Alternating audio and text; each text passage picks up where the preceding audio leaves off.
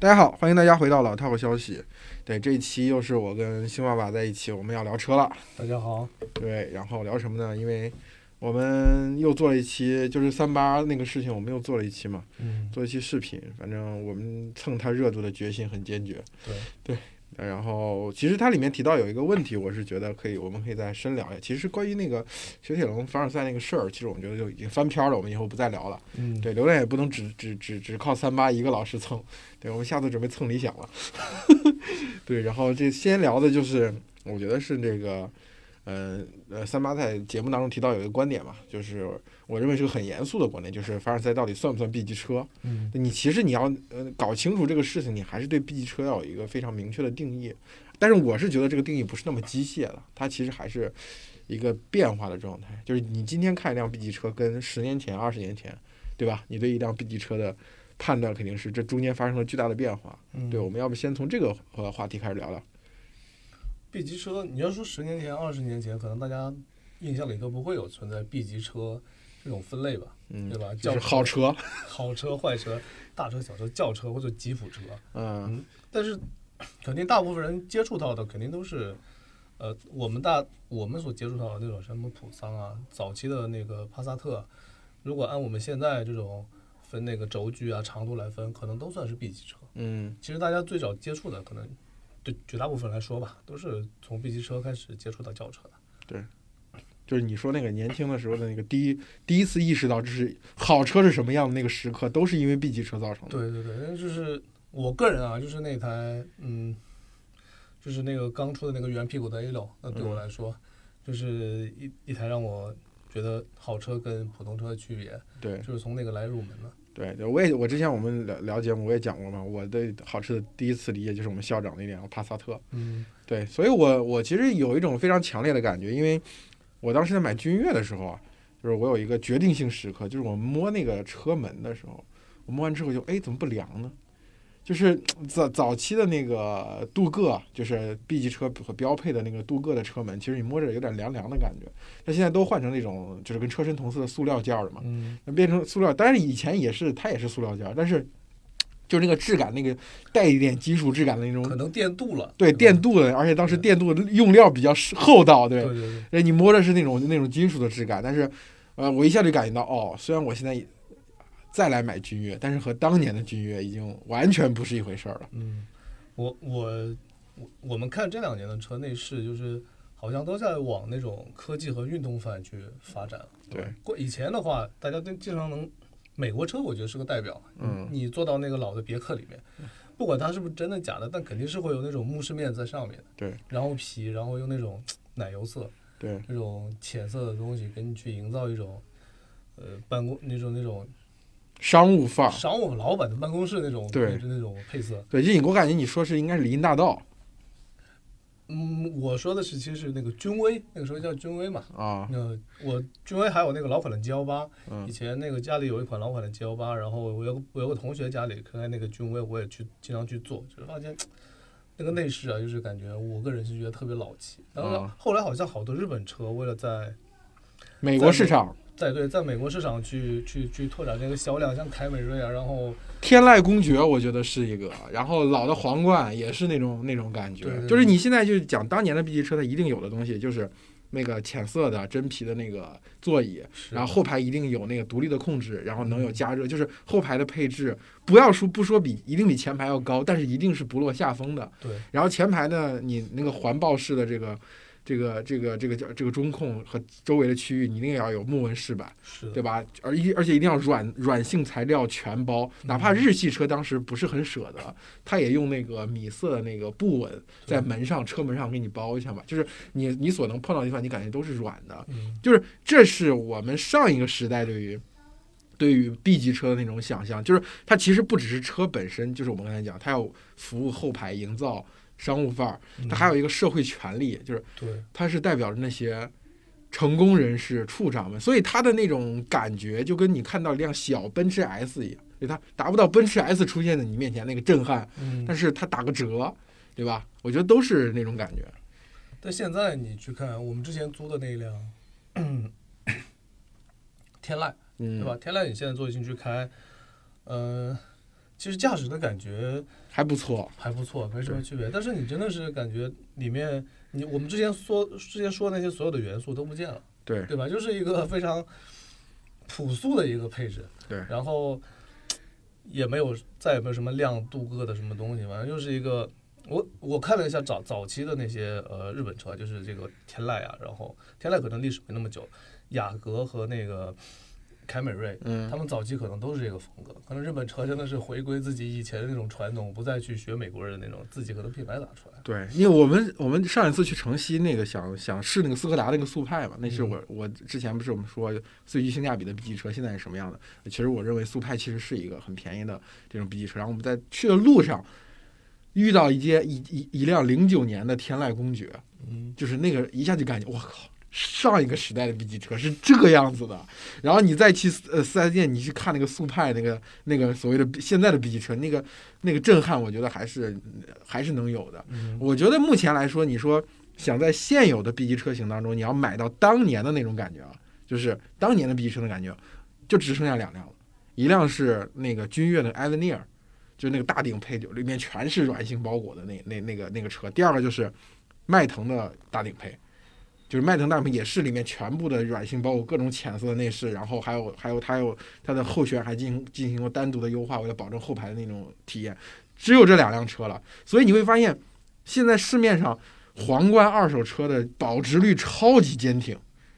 就是我在我在网上看，呃，这个一五年之前的老的皇冠，甚至有些都零九年、一零年的老的皇冠，还能卖十几万。就这个十年保值率竟然可以高达百分之四十，这我觉得真的是很逆天了。你说他们买的人都谁？呃，老广，我觉得基本上都是广州人买。应该而且年年年纪都不小不小，都不就是想要买回自己年轻时候感觉，或者说年轻错过了，现在再去找这样一辆车找不到了，你发现大家都在往那种科技感的方向去找。对，但是我觉得这挺智商税的，就是你说你买个花几万块钱买一个重温旧梦，然后你包括你整修整修，嗯，对，把里面的能换的这种易损件都给换掉，然后坐进去体验一下当年自己仰望的那些人的感觉，嗯，可以。但是你要说这卖到十几万，已经相当于现在市面上一辆全新的 B 级车的价格，我觉得有点过分了。所以我，你去你会发现，呃呃，比如广州的车评人特别喜欢搞情怀车，当然我们就不又 Q 一个车评人，哦，那天那个情怀车我也想说，就是好像全中国也只有广州能集齐这么多情怀车。对对然后，尤其是日系的，呃嗯然后呢，我就去看广州为什么那个日系就是走私嘛。啊，对，当年的留的基数比较大，对啊，你看当时，我记得我之前看那个有一个那个呃，通用的人写的回忆录，就是说嗯上海通用、上汽通、上汽和那个通用合作的一段时间，然后因为那个时候大家生产什么车都是国家说了算嘛，嗯，然后丰田根本就没进国内，然后他们就问他说：“你为什么丰田没进国内？路上都是，路上都是丰田。”然后大家就说：“其实就是走私嘛。”嗯、然后丰田也非常懂中国人，就是去去那个香港设立一些公司，用那种外贸的方式，嗯一嗯，年往中国卖了多少多少丰田车。所以你看他们做情怀车，车型都集得特别齐，对吧？对，是的，这个是没法想象。所以现在你去买 B 级车吧，我就说这次比如说讨论到凡尔赛，它到底是不是 B 级车这个事情，就是我觉得如果你真的非要用非常严格的标准去卡它的话，我觉得凡尔赛确实不是能很能够承担 B 级车的场景。但是如果说你真的去死卡这个标准，就市面上所有的所谓的高性价比的 B 级车，就是我们之前在节目中推荐的一系列，比如说迈锐宝，比如说这个呃速派，对吧？比如说英仕派，嗯，就是你你要去严格去卡当年的 B 级车那种感觉，现在其实他们都不太符合，尤其是嗯就是你想要性价比，就一定他会是给你一个所谓的我给你营造一点科技感、运动感，对吧？让你车外观看起来很酷，让年轻人想去购买嗯。但是结果就是它跟所谓原来 B 级车所强调那种后排的尊贵、那种舒适豪华的感觉，就完全南辕北辙。呃，我们之前说那个，呃，广州那边是两田会比较多嘛，但是我们在浙江这边，江浙东部这边肯定嗯是大家所能接触到的，对于好车或者说 B 级车的那个早期的教育，第一次亲密接触，肯定是大众带来的，对，那肯定。对吧？之前是桑塔纳，后来是帕萨特，对，包括其实迈腾卖的也挺好的，但是迈腾更多的因为一汽的原因，一汽的市场当中政企、政商的那个嗯系统，对吧？呃公公用车的那个系统它用的比较多。而且公用车很长时间也塑造了大家对这种 B 级车该有的这种一种审美和印象。对，先入为主嘛。嗯，我个人觉得现在，呃，如果我们要就是拿我们刚才说的，就是早期的大家对这种 B 级车的标准去衡量的话，呃，最好的两台车还是在大众手里。呃嗯，一个是你说要在呃，就是原来那个标准不打折的情况下，考虑到现在年轻化的趋势，我要去做一些呃这种年轻化的设计的话，那其实那个一汽大众的 CC 哦，对吧？对，它是一个呃，你从尺寸上来说，从硬件硬件数据上来说，它肯定是个 B 级车。对然后它的风格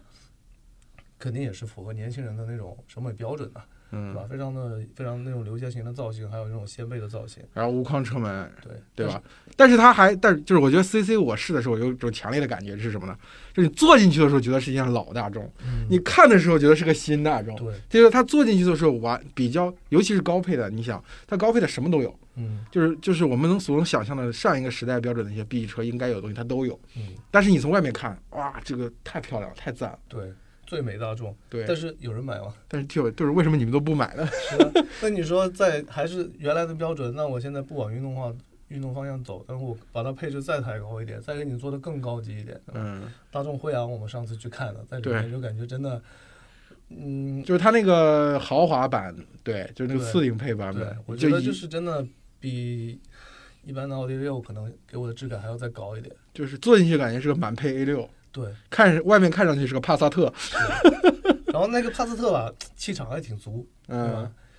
但是有人买吗？对，是，就是大家有的时候嘴上老是怀念老车型，对吧？嗯就是那种 good 呃 good good old days 那种那种感觉，就是旧时代给你那种滤镜，就是你你会发现你在论坛上嘴的时候都是这种车牛逼，这种车好，嗯，鄙视链的顶端。然后一看市场排行榜、销量排行榜，靠，这前面天籁、雅阁、凯美瑞，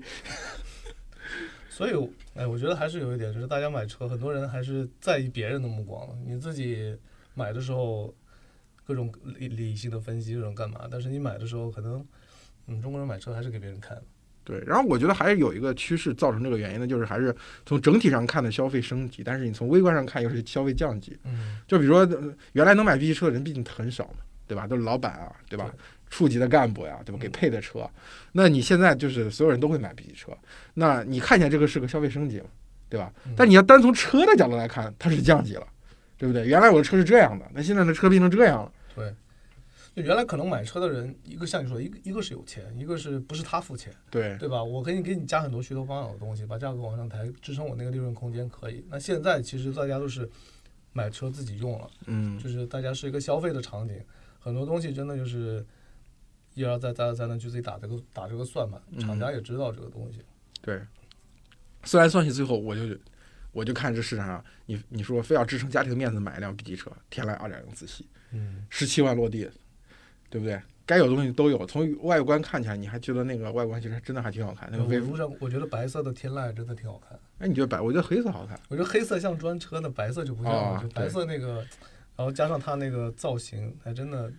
挺有味道。嗯，我之我之前我上次不是说小鹏的那个 P 七嘛，看小鹏 P 七的时候，我就发现，嗯，它那个它原来是为了主打科技范儿嘛，那主打年轻人科技范儿的，就把车卖给科技新贵的，嗯，所以他弄了那个剪刀门的那个车型嘛，嗯。那个石基石绿的那个那个那个都放在那个展厅里面，而且都往往是越好地段、越贵、越越好的商超，他越放那个鹏翼门。但是你现在你会发现，他当他变成家庭用户的时候，就是家庭用户一看那个车就觉得这个车不正经，嗯，对吧？我说我说你要这现在就是说小鹏 P 七也下沉，你的受众也下沉，那这个时候你应该取悦这些家庭购车用户的时候，你就应该用一辆黑色的。黑色的 P 七然后里面米色内饰，对，能多像天籁就多像天籁，然后这种它能打动那个家庭的的购车用户。所以我觉得这就是有时候真的是，你认为那个好的东西，可能真的是就出于你个人标准，但市场力量它就是非常客观的、非常无情、非常残酷的。嗯，哎，所以说来说去，米色还是最适合家庭。对，米色真是还是我们最近不是去看奇骏也是这样嘛？奇骏这两年，尤其是真的，我就觉得奇骏这哎，它当然它不是我们今天要聊的轿车，对吧？嗯，嗯，哎，它是 SUV，它但是它以过去日系的那种大沙发、浅色内饰，教育了一代的这个 SUV 的客户，对吧？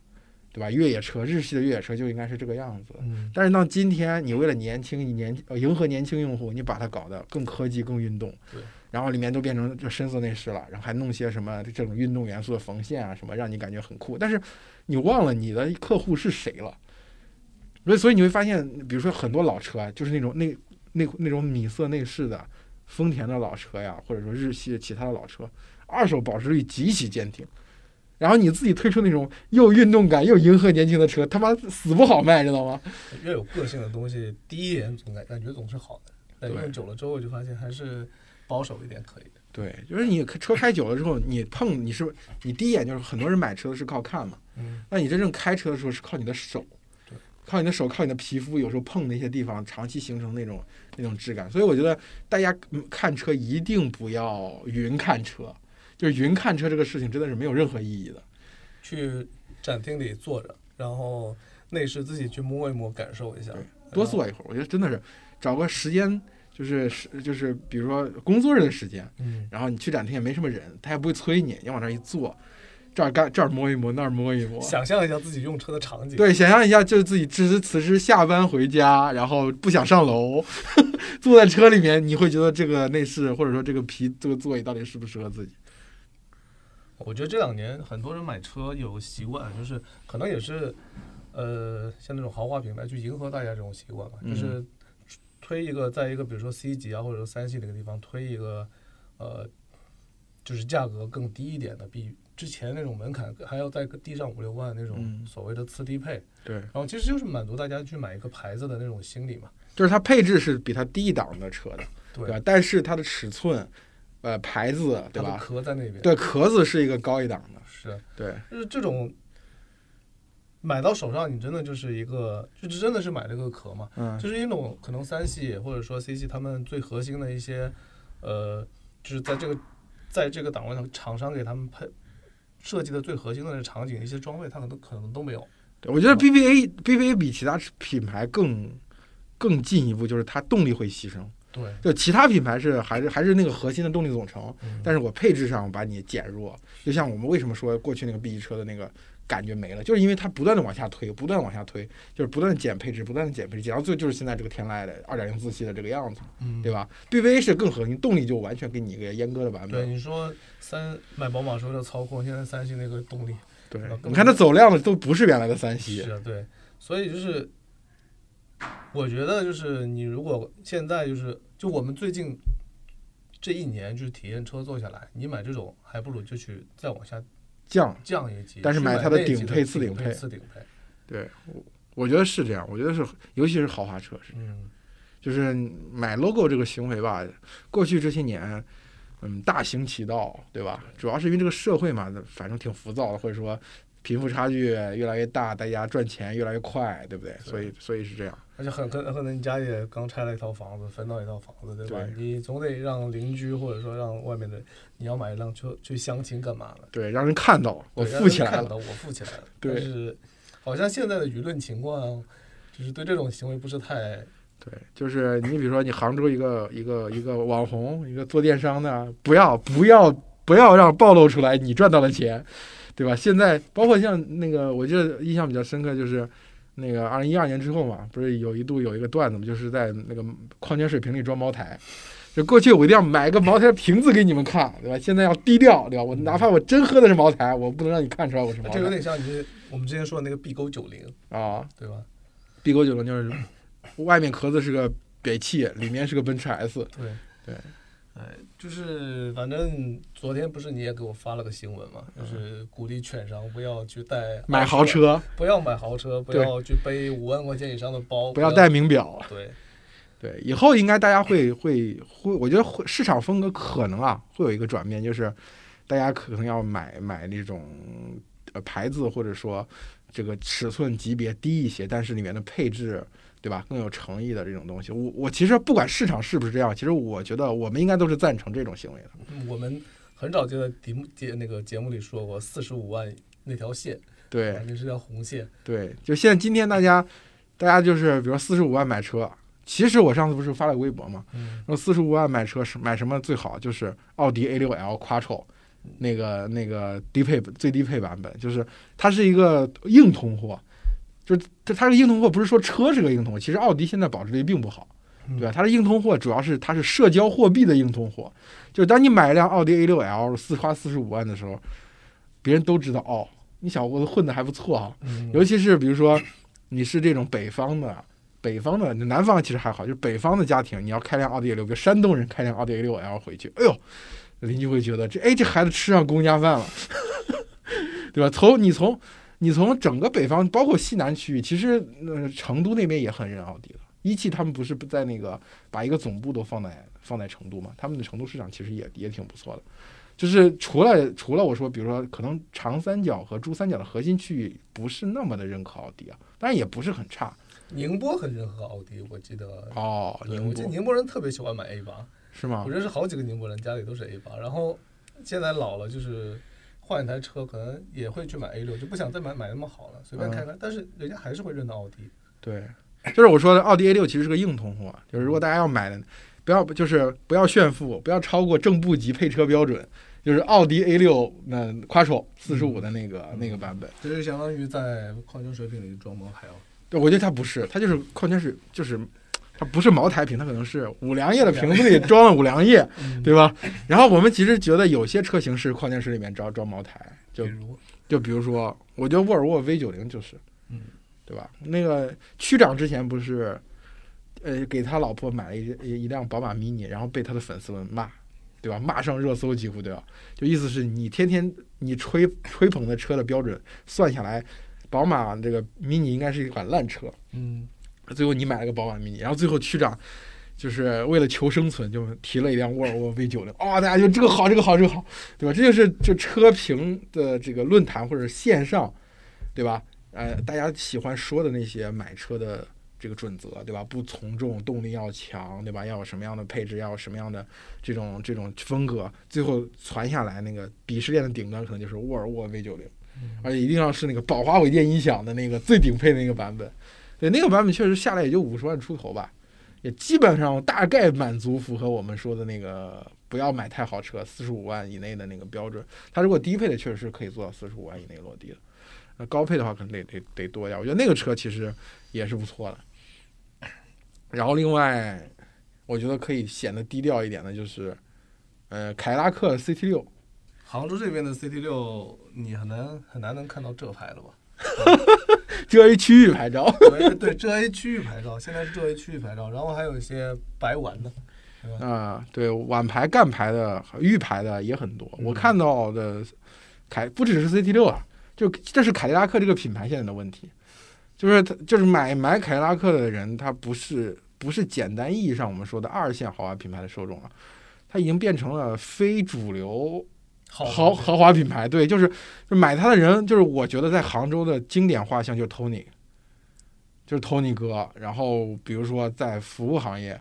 呃，我们这个服务行业没有什么别的意思，就是 exactly 就是服务行业本身的第三产业，嗯，对吧？然后有些有些岗位可能确实收入还不错，然后当他们想买一辆豪华车的时候，就是凯迪拉克从尺寸和这个这个外观上呢看起来总是还不错，然后价格上又比较亲民我认识一个那个呃篮球队的小伙子啊，啊就是他好像是在一个什么文创公司建模的嘛，嗯收入应该不太高，但是也不错，嗯就是安徽人嘛。啊然后他去选车选了半天，我以为他会去买个奥迪 A 四或者说什么来着，结果还是选了辆凯迪拉克。对，就是凯迪拉克 CT 五跟 CT 六在他们所处的那个区间确实都都都挺，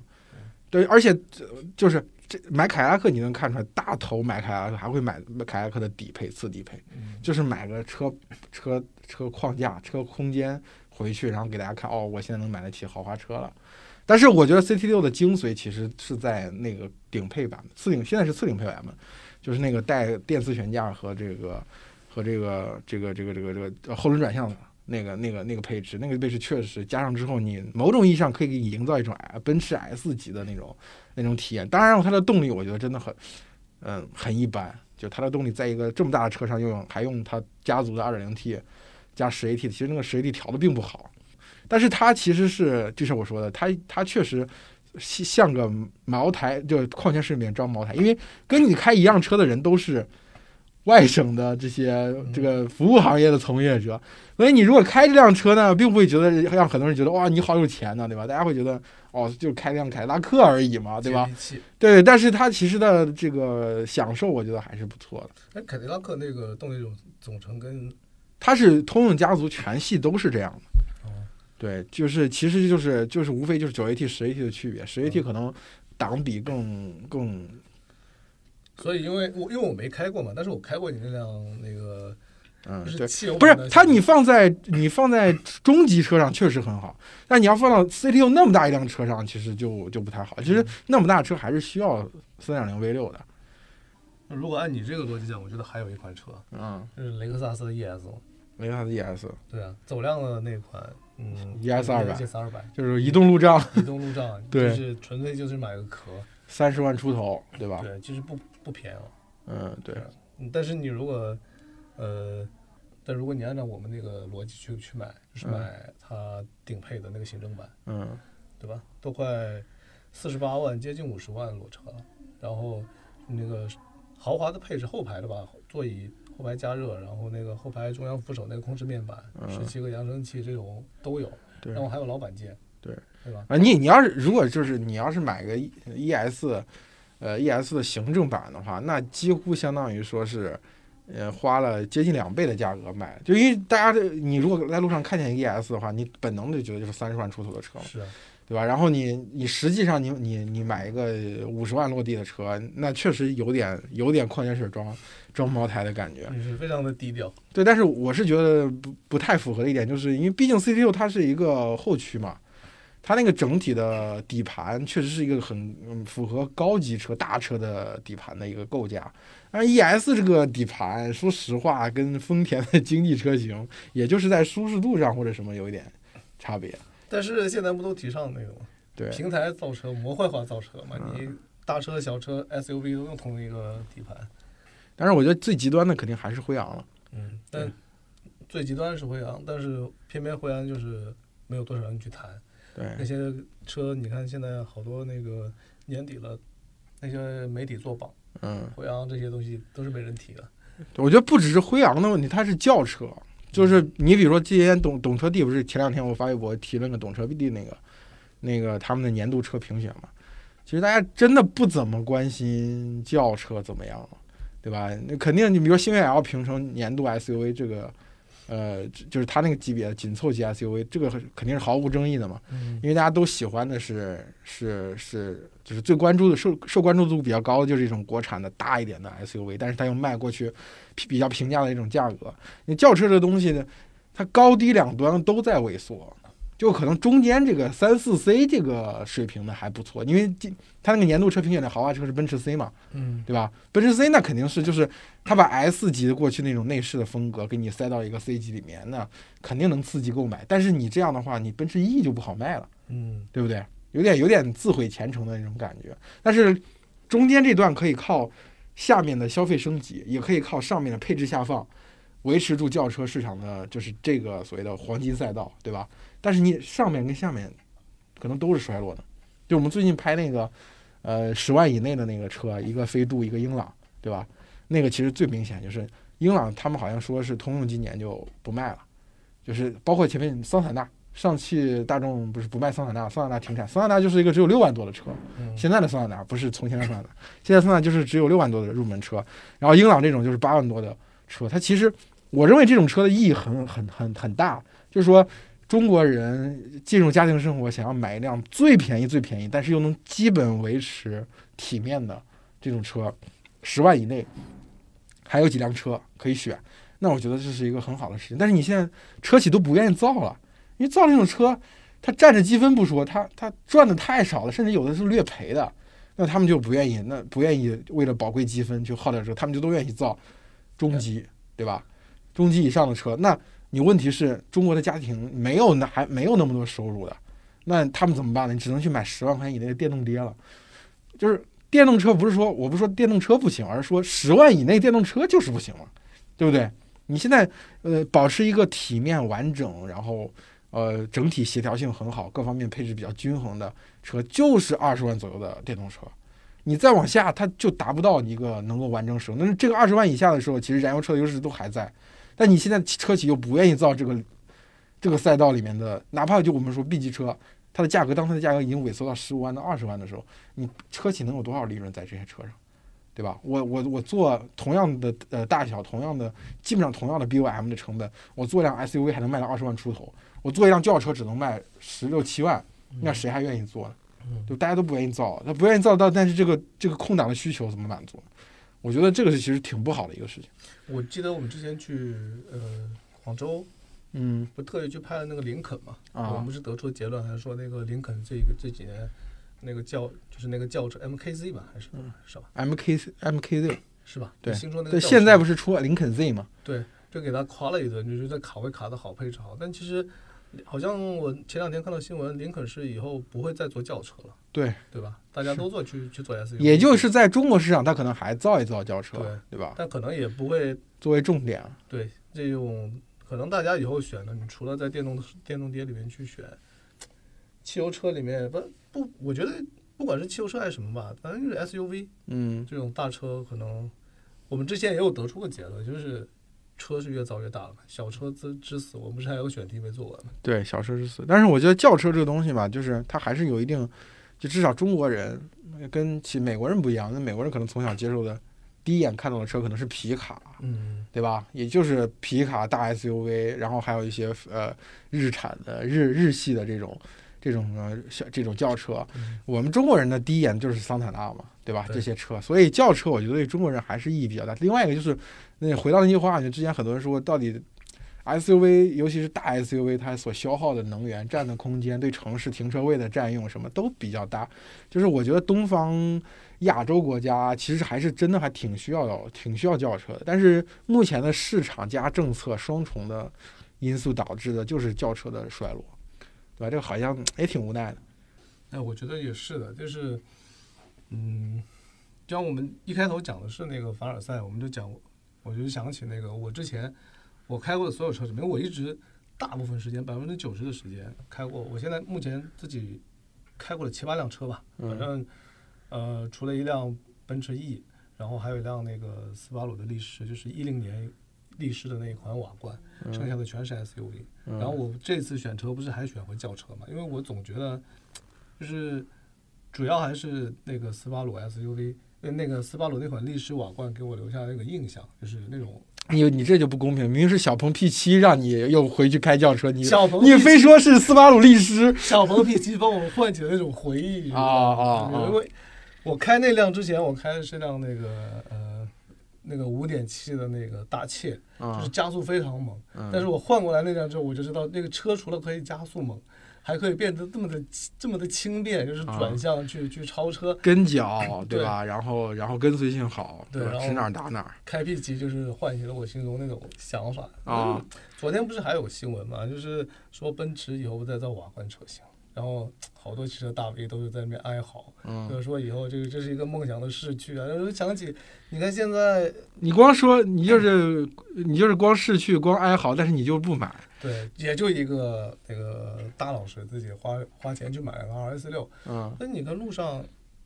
这两年，其实瓦罐在很多车迷里面就是呼声很高呼声很高，销量不见涨什么。A 六 Allroad、A 四 Allroad 要怎么改怎么改。对我们之前三八不是做 A 六 Allroad 的那个评论，我们也之前体验过之后就说 A 六 Allroad 是所有奥迪当中最值得购买的一辆。然后三八做了测评也是全程都夸，哇靠，这个车太好太好太好，但是好像没办法拯救它的销量好。像夸它是个大家都没有任何意见，对，但是买它不行。但是你有人去买吗，最后大家车厂还不是得默默的关闭。对，哎，我觉得这是个很大的，我觉得核心问题还是就是中国的中国的这个政策市场嘛，对吧？毕竟一线城市基本上都限牌儿，大家就只有一辆车嘛，对吧？当只有一辆车的时候，最后最佳策略还是买 SUV 的，嗯，对吧？你如果说你家里面可以有四两三辆车，三四辆车，对吧？像真正的成熟的市场，那我觉得这个车的多样性就会好一些。现在都只能买一辆车，所以最后都在竞争中型 SUV，对吧？或者中大型七座 SUV，对吧？那你这个真的是相对短板少一点嘛。对，而且你也不可能像，比如说，如果说是十年前，你还可以说，哦，随着我们汽车市场用户心智的成熟，对吧？瓦罐车未来可期，对不对？什么好车以后一定会越来越多。妈的，现在燃油车它它你就知道它二零二五年有的二零二三零年有的三二零三五年，对吧？它直接要退出了。这个时候，车厂不可能再为一个小众车型再去投那么大成本去生产，对吧？想买只能去闲鱼了。对，想买就二手车市场。所以我觉得，嗯，如果有新的，如果有新的，其实真的可以用一个外地牌照或者老家的牌照，买一辆燃油的，对吧？好开的轿车、瓦罐车往那放着。嗯对吧？？以后想开还可以开。嗯，我这个真不骗你，我闲鱼里还收了收藏了两台，就是那个历史瓦罐的那个。啊，还想去看看，对对对，对，然后买完收藏着，就是以后留个念想，以后可能真的，大家就是一个电动中型 SUV 了，嗯，对吧？每每每个每家都是这样，所以我觉得这也是就是无可挽回的汽车工业的那个衰落，就是当汽车工业从就我们之前的一个结论嘛，汽车会越来越像手机嘛，你就看手机也是一样，手机从百花齐放，对不对？当年黑莓。对吧？诺基亚、摩托罗拉，每个每一款手机，每个厂商都推出各种不各种各样不同的手机，到最后都是 iPhone、iPhone、iPhone 和嗯 iPhone 长得一样。嗯你说是进步吗？从很多角度来说就是进步，但是我觉得从审美上来说，或者说从选择上来说没选择了吧？对对，从硬件和技术来说，那是巨大的进步。就老玩家们都这样，我觉得手机跟跟汽车应该都是老玩家们就看不起这些新来的。哎呀，你们就会买那种，你们都没见过什么那些好车那些好，就是因为工业化的时代，其实由于竞争的原因，大家都要去填补非常细分的市场嘛，嗯大家都会造很多种各种不同不一样的车。那等到这个所谓的到电动车的时代，那大家都去争夺那一两款，对吧？最具决定性占有量的车，那市场的集中度更更增加了，所以。以后大家都去买电动汉兰达了。对，电动汉兰达，反正 SUV 我们肯定下期就会聊，对吧？这期是轿车，我们我们下一期 SUV 我们再敞开聊很多话题，大家也不用着急。那觉得听得不过瘾的，或者说已经在自己的口味里面没有轿车的这种这些新兴人类，对吧？可以等到下期听我们讲 SUV 这期，嗯，好吧？我们这期就到这里，好，拜拜。拜拜。